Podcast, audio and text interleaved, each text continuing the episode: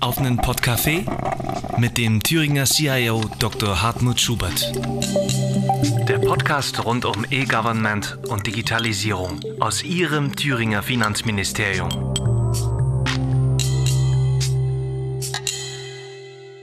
Hallo und herzlich willkommen zu unserer fünften Podcast-Folge. Der Thüringer CIO Dr. Hartmut Schubert und ich haben uns heute aus dem Thüringer Finanzministerium mit Herrn Philipp Teichert akustisch zusammengeschlossen. Hallo, Herr Teichert. Hallo in die Runde. Vielen Dank für die Einladung. Unser Gast, Herr Teichert, ist Thüringer Jungunternehmer und beschäftigt sich beruflich mit kleinen und großen Fischen. Dabei hat er natürlich auch Kontakte zur Verwaltung aufgenommen. Wie digital das geht und was in Zukunft gehen soll, darüber wollen wir heute sprechen.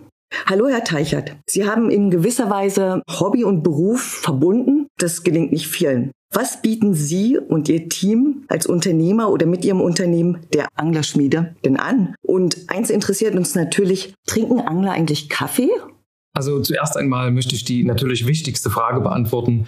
Und zwar mit einem klaren Ja. Natürlich trinken wir Kaffee am Wasser, allen voran natürlich, wenn es mit der Spinnrute auf Raubfische losgeht, am Morgen, um fit zu sein und natürlich auch, wenn wir am Wasser übernachten, dann ist ganz klar, Kaffee ist ein essentieller Bestandteil. Wir von der Anglerschmiede sind eine Online-Angelschule, mit der man online sich auf die Fischereischeinprüfung vorbereiten kann. Bis vor ein paar Jahren war es immer so, dass man sich in einen Wochenendkurs setzen musste, um dann dort für die Prüfung zu lernen. Durch unseren Kurs mit der Anglerschmiede haben wir eine Online-Lösung geschaffen, mit der man sich individuell von wo man möchte und wann man möchte auf die Prüfung vorbereiten kann. Und das ist ein Riesenschritt in die richtige Richtung und in die Zukunft, um sich digital auf die Prüfung vorzubereiten. Haben dort Videokurse erstellt, die mehrstündig sind, bis zu sieben Stunden. Und dort lernen die Angelneueinsteiger alles, was sie wissen müssen, von A bis Z, um ihren Zielfisch sicher und erfolgreich zu fangen. Ich bin begeistert, also dass man sowas heutzutage durchs Internet alles äh, möglich machen konnte und dass dadurch da auch neue Unternehmen entstehen, neue Ideen die dann sozusagen auch dazu führen, dass äh, junge Leute solche Ideen dann auch verwirklichen können. Also ich selber bin jetzt kein Angler. Ich bin immer fasziniert, wenn ich Leute sitzen sehe, weil ich sage, Mann, die Ruhe müsstest du haben. Noch nicht. genau, nicht. vielleicht. Das kommt noch. Das kommt noch, genau.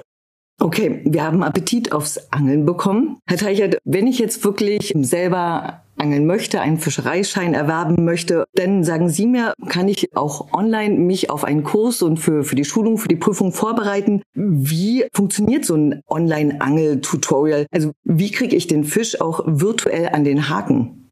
Also grundsätzlich die Kurse vermitteln das Wissen, was zur Prüfung wichtig ist. Es sind vom Thüringer Ministerium da sechs verschiedene Themengebiete mit verschiedenen Inhalten vorgegeben, die natürlich alle im Kurs behandelt werden müssen. Und dieses Wissen, was in dem Kurs vermittelt wird durch verschiedene Videos, die Videos sind teilweise in Studios entstanden, aber auch teilweise am Wasser, richtig mit großem Praxisanteil. Und durch dieses vermittelte Wissen ist es dann tatsächlich in Klacks die Prüfung zu bestehen. Okay, also eine ganz praktische Sache, so ein Tutorial. Herr Dr. Schubert, gibt es Videotutorials auch in der Verwaltung?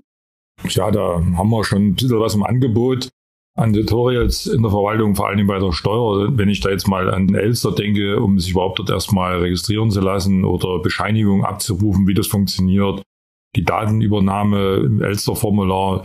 Also da ist schon vieles im Angebot. Auch wir hier im Finanzministerium jetzt, das erste genannte ist ja so bundesweit, haben da einiges im Angebot, zum Beispiel wenn wir uns beim Servicekonto anmelden wollen, also das, das Servicekonto, um dann sozusagen Verwaltungsleistungen überhaupt in Anspruch zu nehmen, äh, wie funktioniert das? Oder der Beihilfe Online-Antrag äh, für die Beamten, was die Krankenversicherung dort ist, auch da haben wir so ein Tutorial aufgenommen und das wird von vielen Leuten genutzt. Und so finde ich es auch spannend wie mit der Angelprüfung, dass man das so machen kann.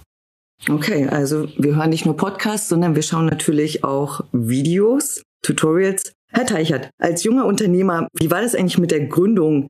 Eher Papierchaos oder in die Richtung Online-Verwaltung Tutorial gucken? Ja, schon eher in die Richtung Papierchaos. Also der erste Schritt ging natürlich zum Notar, wo wir unsere GmbH gegründet haben. Das Ganze war natürlich ein sehr langatmiger Termin, wie so ein Notartermin eben relativ häufig ist, mit viel Papierkram und diversen Zertifikaten und Bestätigungen, die wir im Nachhinein auch in Papierform erhalten haben. Und dann kam irgendwann auch das Gewerbeamt auf uns zu und dort musste ich dann einfach noch bestätigen, dass wir das Gewerbe angemeldet haben, mit unserer Anschrift hinterlegen und dann war sozusagen der Gründungsprozess im ersten erstmal abgeschlossen. Aber auch da im Gewerbeamt natürlich wieder in Papierform. Okay, also Papier ist noch äh, aller Orten.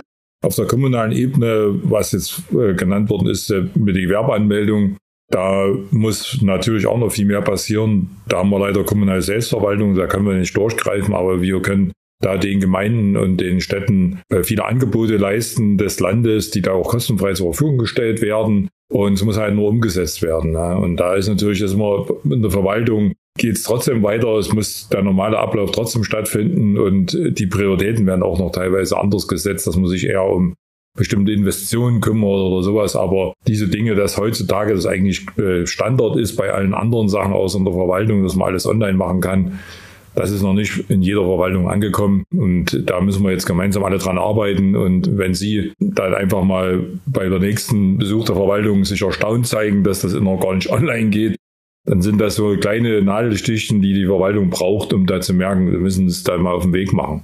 Okay, also Sie können sozusagen selber, wenn Sie auf Ihrer Verwaltung, auf Ihrer Behörde sind, schon mal fragen, wieso es denn noch keinen Online-Antrag gibt, liebe Zuhörerinnen und Zuhörer. Das war jetzt auch eine kleine Aufforderung, aber wir wissen natürlich auch, in Thüringen werden sukzessive schon immer mehr Leistungen und Services auch online angeboten zum Beispiel über unser Thüringer Verwaltungsportal verwaltung.thüringen.de. Da haben im Übrigen im April dieses Jahres 60.000 Besucher Informationen zum Thema Finanzamt und Grundsteuer gesucht, weil wir wissen, wir haben die Grundsteuerreform vor der Brust und äh, das sind natürlich auch Informationen, die für Unternehmen und Häuserbesitzer und andere sehr, sehr wichtig sind. Herr Deichert, im täglichen Geschäft, wo gibt es da noch Berührungspunkte jetzt mit der Verwaltung? Thema Fischereischein vielleicht?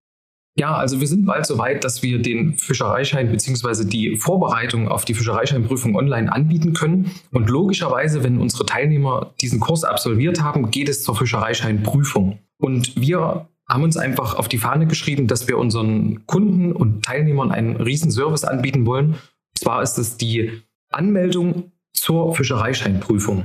Das ist in der Theorie eine sehr gute Sache von uns und in der Praxis sehr schwer umzusetzen. Denn man hat einen Prüfungsantrag und dieser Prüfungsantrag muss vom Prüfling unterschrieben werden.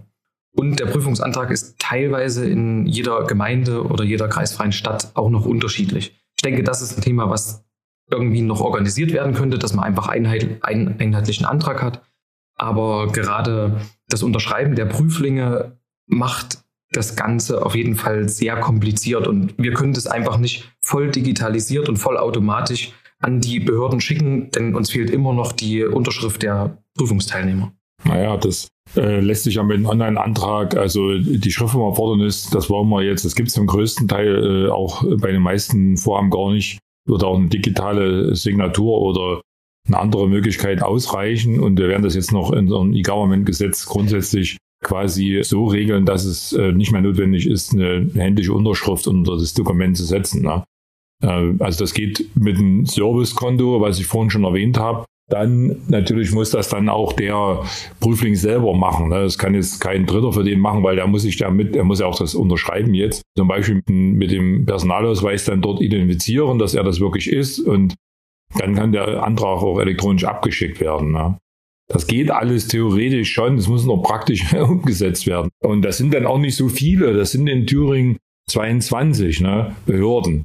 Und äh, wir haben den Vorteil, dass die, die Gemeinden und die Landkreise sich noch nicht selber auf den Weg gemacht haben, sondern dass wir das denen kostenfrei zur Verfügung stellen, alle die Dinge, die ich genannt habe. Und damit dürfte das in Thüringen am Ende, wenn es umgesetzt, auch alles sehr gleich sein. Ne? Also da gibt's dann, das erleichtert sicher die Arbeit für Sie, wenn das dann in jedem, wenn zumindest mal in Thüringen überall gleich ist. In anderen Ländern wäre das dann wieder anders, aber da, auch da kann ich zumindest ein bisschen zur Beruhigung beitragen, wenn das funktioniert, dass äh, diese Servicekonten, die ich genannt habe, die sollen dann interoperabel sein. Die werden, also das Thüringer Servicekonto ist dann geeignet, um in allen Ländern Anträge zu stellen und zu authentifizieren. Ja. Das wird alles noch konzipiert, das sollte alles bis Ende des Jahres fertig sein, das werden wir nicht schaffen. Aber in den nächsten Jahren kommt das alles. Also das wird für Sie auch spannend werden, dann können Sie noch viel besseren Service für Ihre Kunden bieten und denke, die werden das auch dann annehmen, wenn die sich schon, sagen wir mal, stundenlang Videos anschauen, um sozusagen den, den eigentlichen, äh, die sich äh, am Wochenende setzen, sich auch sparen können. Ne? Da können Sie ja Stück für Stück angucken, wie es gerade passt. Ne? Genau, das ist eben der große Vorteil. Und das Ziel ist ja einfach, das den Teilnehmern so einfach wie möglich zu machen. ohne große bürokratische Hindernisse. Und da wäre es halt theoretisch von unserer Seite aus das Einfachste. Wir haben sowieso die kompletten Daten der Teilnehmer in dem Moment, wo sie bei uns einen Kurs kaufen. All das einfach zur Behörde zu schicken, ohne die Unterschrift, das wäre halt ein sehr schneller äh, und aktiver Prozess. Okay, ganz wunderbar. Jetzt haben wir hier so einige Tiefen und Untiefen sozusagen der Digitalisierung in der Verwaltung besprochen. Thema braucht man eine Unterschrift wirklich? Wie ist das, wenn die eine Behörde per E-Mail oder vielleicht auch doch noch schriftlich per Papier einen Antrag haben will. Also Sie merken, das ist nicht ganz einfach und die Lösungen sind aber auch natürlich nicht ganz einfach. Das heißt, es hapert hier noch. Da könnte es mehr geben, also mehr digitale Hilfsmittel für Unternehmen geben. Herr Dr. Schubert, aber was hat der Freistaat oder was bietet der Freistaat den Unternehmen schon an Möglichkeiten? Naja, sag mal, es gibt auch schon jetzt die eine oder andere Möglichkeit, richtige Anträge online äh, zu stellen. Darüber hinaus äh, haben wir natürlich die Klassiker wie zum Beispiel E-Rechnung. Also man kann elektronische Rechnungen an die Verwaltung schicken oder E-Vergabe, die ist eigentlich jetzt schon quasi komplett implementiert. Das heißt, äh, dass, dass jetzt Vergaben, Bau oder andere Beschaffungsvorgänge, die stehen auf der Plattform elektronisch und werden dann auch von den, von den Firmen elektronisch ausgefüllt und abgesendet. Also das wird völlig papierfrei gemacht mittlerweile, dass man da jetzt nicht Überweisungen machen muss, sondern dass die Bezahlfunktion E-Payment gleich mit implementiert ist. Und ich hatte ja vorhin schon viel von dem Servicekonto gesprochen. Wir haben also auch ein Organisationskonto jetzt am Start. Äh, wir nennen das jetzt nicht Unternehmenskonto, weil es auch äh, Vereine gibt zum Beispiel, für die ist das auch wichtig und die sind jetzt keine Unternehmen. Da ist wieder der Unterschied zu einer natürlichen Person, dass dort auch Zugriffsrechte, wer darf was beantragen und so weiter, wer darf was einsehen, geregelt sein muss. Deswegen ist das ein separates Konto. Und wir werden in Zukunft äh, das aber dann ersetzen durch ein bundeseinheitliches Unternehmenskonto oder Organisationskonto, was auf Elster-Basis, also jeder hat ja ein Elster-Konto, jedes Unternehmen. Und warum soll man jetzt nochmal ein zweites Konto für, für andere Verwaltungsvorgänge äh, anstatt Steuer äh, bauen? Deshalb soll das Unternehmenskonto also auf Elster-Basis passieren. Und das hat jeder schon das Konto, also das wird dann eine erweiterte Funktion werden. Das ist dann bundeseinheitlich. Es gibt auch viele Unternehmen, die mehrere Zweigstellen haben. Ne? Und, und da ist es für die natürlich sehr belastend, wenn da in jedem Bundesland ein anderes Konto angemeldet werden muss, sondern da haben sie halt das eine deutschlandweit existierende Unternehmenskonto.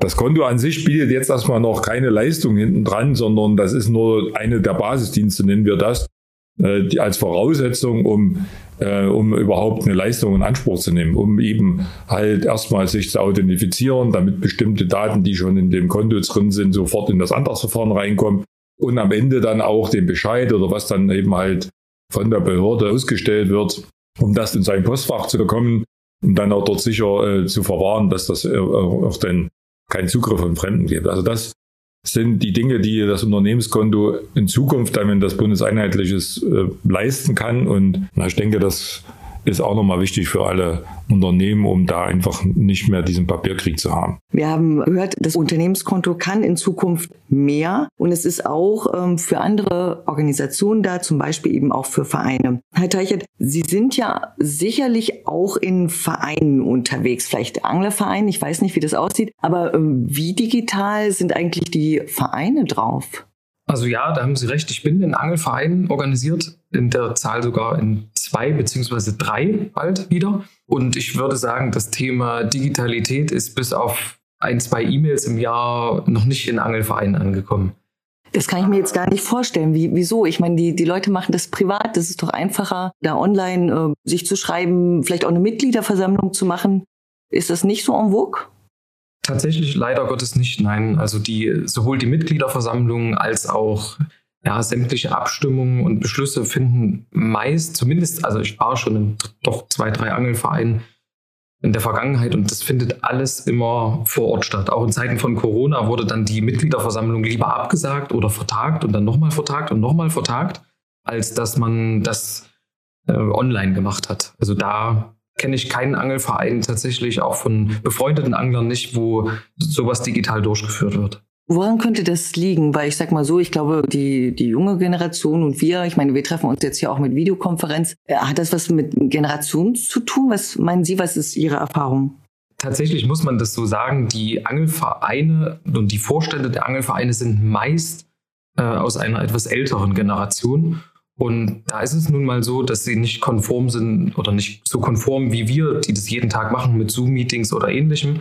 Und von daher, ja, haben wir nun leider Gottes die Situation, dass solche digitalen Möglichkeiten nicht vollständig ausgenutzt werden. Ich weiß aber, dass es gibt viele Vereine, die auch mittlerweile online sehr, sehr gut unterwegs sind. Ähm, es mag sicherlich in dem einen oder anderen noch äh, schwierig sein, aber ich weiß auch aus eigener Erfahrung, dass auch gerade die Älteren super digital unterwegs sind und mir da auch manchmal noch was vormachen. Also da passiert schon recht viel. Aber bei anderen Services, Herr Dr. Schubert, ich erinnere mich, Frau Müller war bei uns äh, im Podcast zu Gast. Die hat ja auch berichtet, dass einige Generationen digitaler unterwegs sind als andere. Wie, wie sieht das aus in Bezug auch auf Verwaltungsleistungen? Naja, das ist schon so, wie wir jetzt alle festgestellt haben, dass es eine Generationenfrage ist und, und das wird sich dann auch in den Vereinen sukzessive durchsetzen.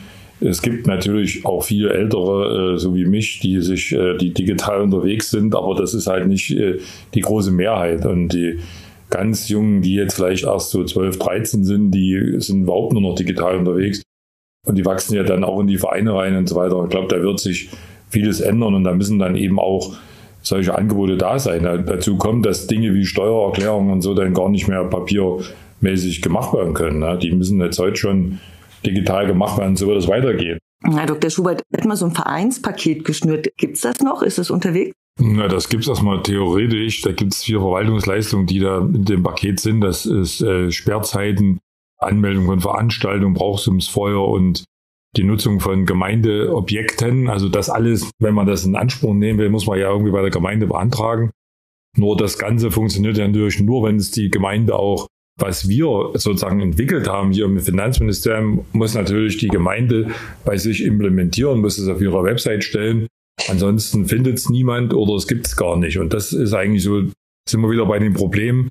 Äh, wir können hier die tollsten Sachen machen, wenn die nicht vor Ort auch genutzt werden, dann, dann hat der Bürger oder der Verein am Ende nichts davon. Also das müssen wir alles überall in den Start bringen. Dann können wir auch Vereine weiterhin von bestimmten Behördengängen entlasten. Man kann es dann Sonntagabends auf der Couch machen oder so. Ja. Okay, jetzt sind wir schon bei der Couch gelandet, aber Herr Teichert, ich möchte nochmal zurück zu Ihnen und äh, zu Ihrem Unternehmen. Als junger Unternehmer, ich sag mal so, Sie haben mal drei Wünsche frei. Wenn sich Verwaltung verbessern könnte, sollte, gerade im digitalen Bereich, was wäre das? Drei Wünsche, das ist sehr spannend. Also ein Aktuelles Ereignis, was noch gar nicht so lange her ist, ist zum Beispiel, dass sich die Thüringer Fischereischeinverordnung geändert hat. Und ich als zertifizierter Lehrgangsleiter muss an einer Schulung teilnehmen, um praktisch die Neuerung vom Ministerium live vor Ort zu erfahren. Und dann wurde die Schulung angesetzt und die Schulung hatte aber nur 50 Plätze. Wir haben aber, ich habe jetzt keine genaue Zahl, aber mit Sicherheit über 100 Lehrgangsleiter, die alle diese Schulung mitnehmen müssen. Und jetzt war die letzte Auskunft, die wir vom Ministerium, von der oberen Fischereibehörde bekommen hatten, dass man dann erstmal keine Schulung mehr durchführen kann. Wir dann aber gesagt haben, hey, wenn ihr keine Plätze anbietet, dann können wir keine Schulung durchführen und wir können ja nichts dafür. Und sorry, aber wir leben im Jahr 2022, lasst uns das doch einfach digital machen. Ja, aber das war also wir können unsere Schulung weiter durchführen. Es wird ein zweites Seminar geben, wo wir einfach über die neue Verordnung informiert werden. Aber das war so ein Punkt, wo wir uns alle hier im Büro gedacht haben, hm, ja, schon ein bisschen starr. Den zweiten Wunsch, und das ist, glaube ich, so mit der größte, den ich gern hätte, ist, dass man die Fischereischeinprüfung selbst online machen kann. Also gerade in Zeiten von Corona war es natürlich so, dass viele Prüfungen gar nicht stattfinden konnten, eben aufgrund der Pandemie. Aber auch unabhängig davon ähm, ist es ja so, dass an vielen Universitäten oder gerade auch bei einem Fernstudium kann man mittlerweile Prüfungen online machen und unterm Strich reden wir über eine Fischereischeinprüfung, die natürlich trotzdem wichtig ist, um weitgerecht mit den Fischen und den Lebewesen umzugehen. Aber es ist und bleibt eine Fischereischeinprüfung und nicht die Doktorarbeit eines Arztes. Und ich denke, dass die Single-Choice-Prüfung, wie es die Fischereischeinprüfung auch ist, mit ihren 60 Fragen ganz easy und einfach online durchgeführt werden könnte. Aber das würde auch wieder den unteren Fischereibehörden in Thüringen und natürlich auch in allen anderen Bundesländern in Deutschland einen enormen äh, bürokratischen Akt abnehmen, indem sie A, die Prüfung auswerten müssen. Da sitzen immer, also ich kenne das noch aus Erfurt, da sitzen dann immer acht bis zehn Leute, die zwei Stunden lang die Prüfung auswerten. Das Ganze muss dann händisch in eine Liste eingetragen werden. Und dann müssen die Leute in die Stadt gehen, müssen ihren Fischereischein abholen, beziehungsweise müssen erstmal erfragen, ob sie überhaupt bestanden haben. Und Sie sehen schon an der Länge der Antwort, dass das in wenigen Minuten online viel, viel einfacher gehandhabt werden könnte. Okay, also gibt es vielleicht noch was Drittes? Genau, der dritte Wunsch äh, wäre ein digitaler Fischereischein. Und das Ganze hat mehrere Bewandtnisse. Die größte ist, dass man den Fischereischein, das ist äh, einfach ein kleiner Ausweis, den verlegt man tatsächlich relativ oft, gerade wenn man aktiver Angler ist und relativ häufig am Wasser ist. Und im Strich auf dem Fischereischein steht nichts weiter drauf, als wie lange der Fischereischein gültig ist, plus die Adresse, die aktuelle.